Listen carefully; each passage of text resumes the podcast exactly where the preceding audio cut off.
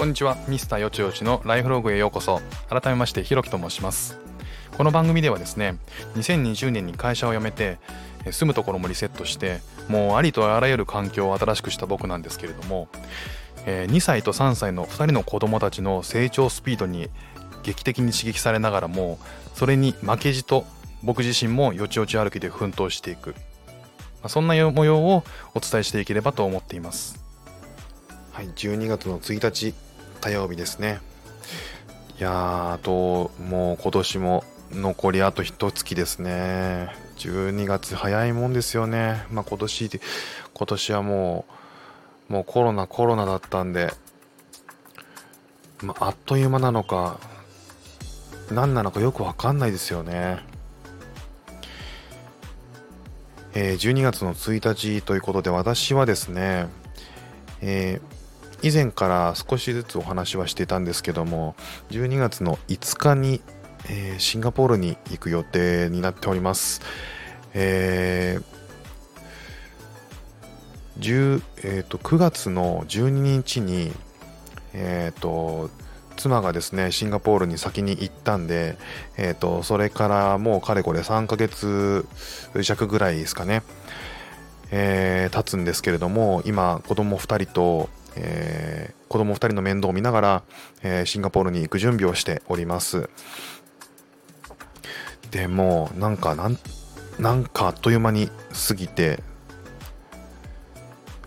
あともうカウントダウンが始まってる状態なんですけども、えー、1日なんで、えー、あと4日後には、えー、フライトするという形なんですけどもうハラハラでドキドキで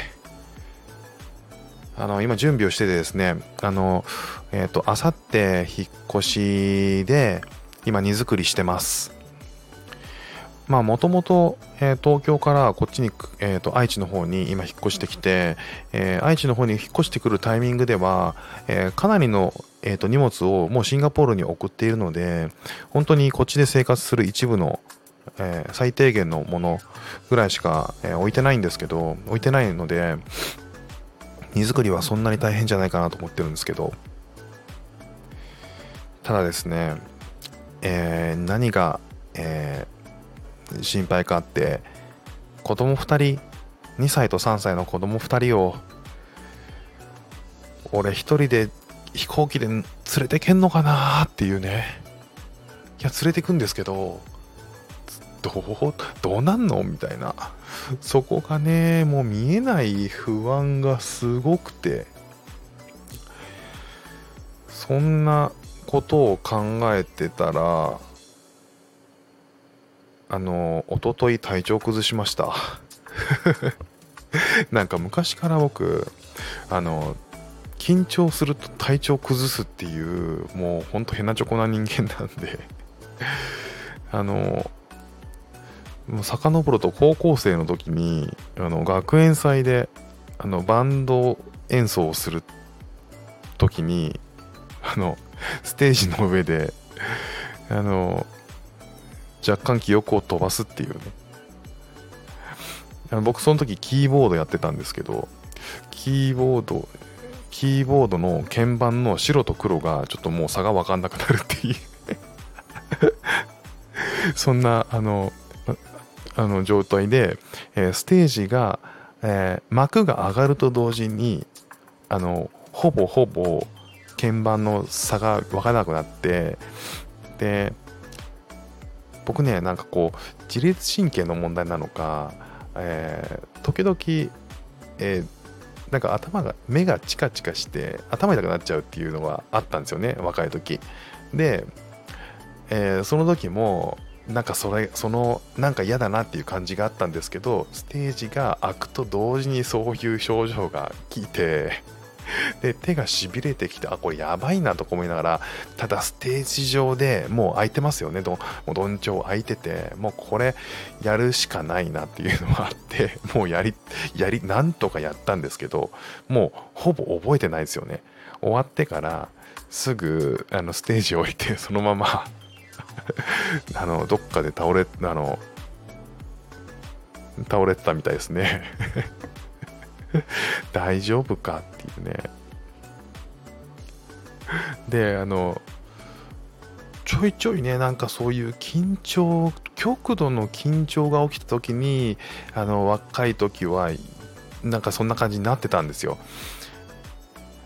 でしばらくなってなかったんですけどもうそりゃねあのもう40手前にもなってまあ全然それに縁がなかったんですけど久しぶりになんか考えすぎてたのかな。一昨日ねそれに近い症状が出まして 大丈夫か。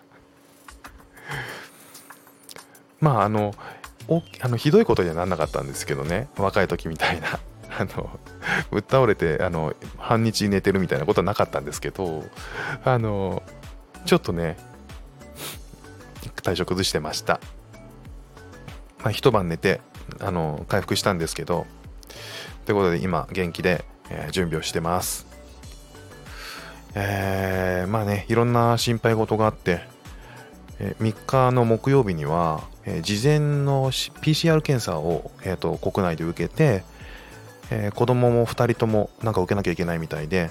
え、それをですね、えーと夕方受けに行って、えー、次の日の夕方に、えー、その証明書が出るので受け取りに行きます。それの陰性証明書っていうのを、えー、持っていかないとシンガポールに入国できないらしいので、それはまあマストですと言われてますので、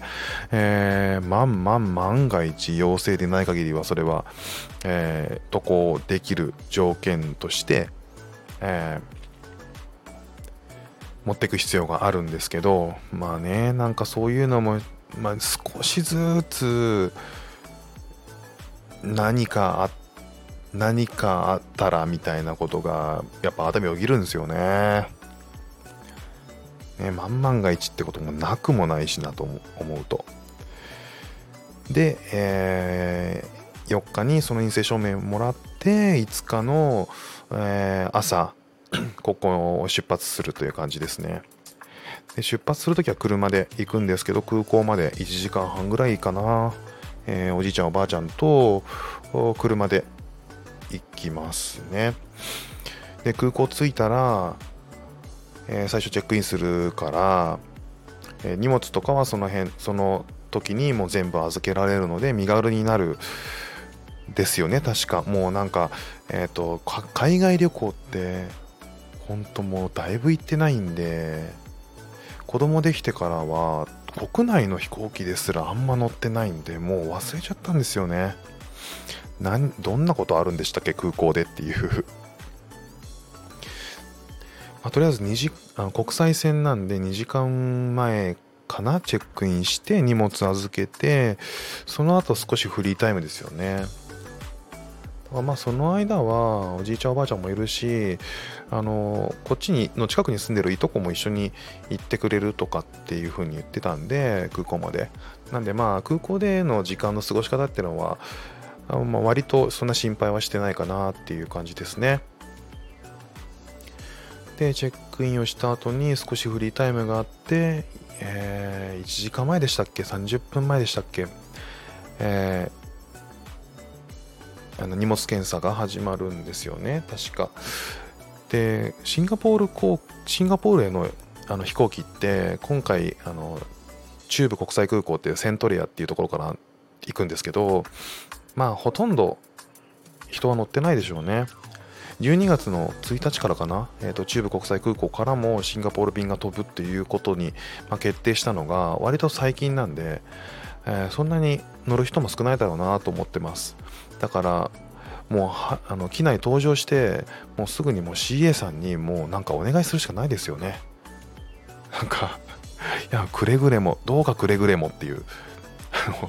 騒いだらごめんなさいだし僕がトイレ行きたくなったら助けてねみたいなことは 言ってかなきゃいけないし。ねえなんかおもちゃいっぱいちょうだいねとか。で10時半10時20分かなあのー、出発で。えー、まあ最初はねあの子供もワクワクドキドキどんな感じなのか分かんないですけど初めての飛行機です。だから、えー、窓の外見て楽しいなっていうのもあるでしょうけど、え、飛び立つ時っていうのは G もかかるし 何なんだこれはみたいな。あの2人ともね元気でなんか機嫌よく言ってくれたらいいんですけど。なんかねこじれたら嫌だなみたいなのもあって。でそっから、えー2時間ぐらい過ごしてご飯食べて、えーまあ、12時1時2時ぐらいにはだいたいあの子供は昼寝するんでなんとかそこで昼寝できしてくれたらなっていうのを願ってます。2時間ぐらいねうまくいくと寝るんでね。2時間大きいなそこでも2時間。でその間ねトイレ行ったりもできるしちょっとほっとい一息つけるしっていうのでねもうなんだろうなどうやったら寝かせられるんだろうな、まあ、それで寝てくれたらねあとはもう残り2時間ぐらい寝たら5時着5時半ぐらいかな着ぐらいなんでまあね時間うまく過ごせるなっていう感じですよね。着いたらシンガポールの空港に着いたら、えー今度はですね、えー、と我々シンガポールに到着した時点でバスに揺られてホテルに行くんですよ。でそれは我々が取ったホテルじゃなくて政府が指定のホテルに連れてかれるんですよね。強制的に。ドナドナで。でまあだから行くまで全然わかんないんですよね。どこのホテルになるかとか。どんな部屋になるのかとかわかんないんで、えーまあ着いたらようやくそのここのホテルなんだっていうのが分かって現地にいる、えー妻に、えーと報告ができるここだったよみたいな。でそっから14日間の隔離生活が始まる。っていうような感じです。だから14日間の隔離生活ってあのまあ子供ちっちゃい子供2人と行くんでもう本当にてんやわんやになるのかもうなんかもういいやなどうにでもなれみたいな風になるのかもう生活してみないと分かんないですけどまあできるだけね僕もあの冷静に冷静に 楽しく過ごせたなと思うんですけどやっぱり家の中でもね暴れ回るし喧嘩もするしあの機嫌悪い時はもういろんなものに当たるしっていう、まあ、子供あのそういう時期の子供なんで あのそんな3人の生活がどうなるか14日間で一切あの部屋から出られないっていう感じなんですねあのシンガポールの隔離って。なんでまあそれをなんとか乗り越えてようやく、えー妻のおまず家に行けるっていう流れになってます。またあの隔離生活のねあの状況みたいなのはまたあの報告できればと思うんですけどこちらでお話できればと思うんですけどまあ一旦あの準備中で準備準備に準備の準備のことで頭がいっぱいになり どんなどんな風になるのかなって頭いっぱいになってたら 体調崩したって話でした。カウントダウンが始まってもうあと残り5日なので寝ても覚めても5日なのでまたあのー近くなったらそうそういったお話ができるかもうてんやわんやでもう収録できないかわかんないですけどもしよかったらまた聞いてみてください。それでは。